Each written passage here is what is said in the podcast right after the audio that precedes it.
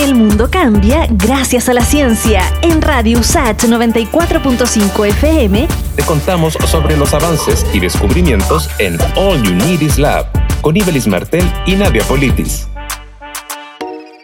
Estudios internacionales han asociado la pérdida total o parcial del olfato con el coronavirus.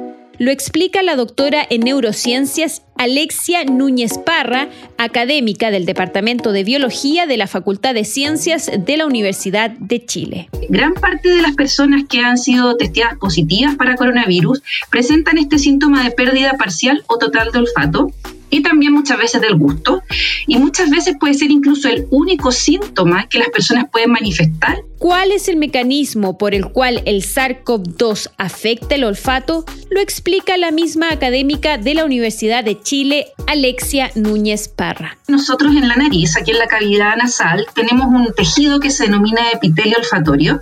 Tiene una serie de células y una de esas células son las células sensoriales y la maquinaria necesaria para que el coronavirus infecte las células se encuentra en otros tipos celulares de este tejido. Entonces se está proponiendo, esto todavía está en estudio, que lo que ocurre es que hay una infección por coronavirus de estas células y luego pueden haber procesos inflamatorios, pueden haber, puede haber muerte celular en el tejido que estaría impidiendo que la persona pueda percibir olores de una manera normal. La doctora Alexia Núñez Parra es parte de un grupo internacional de científicos que realiza una encuesta para estudiar este tema.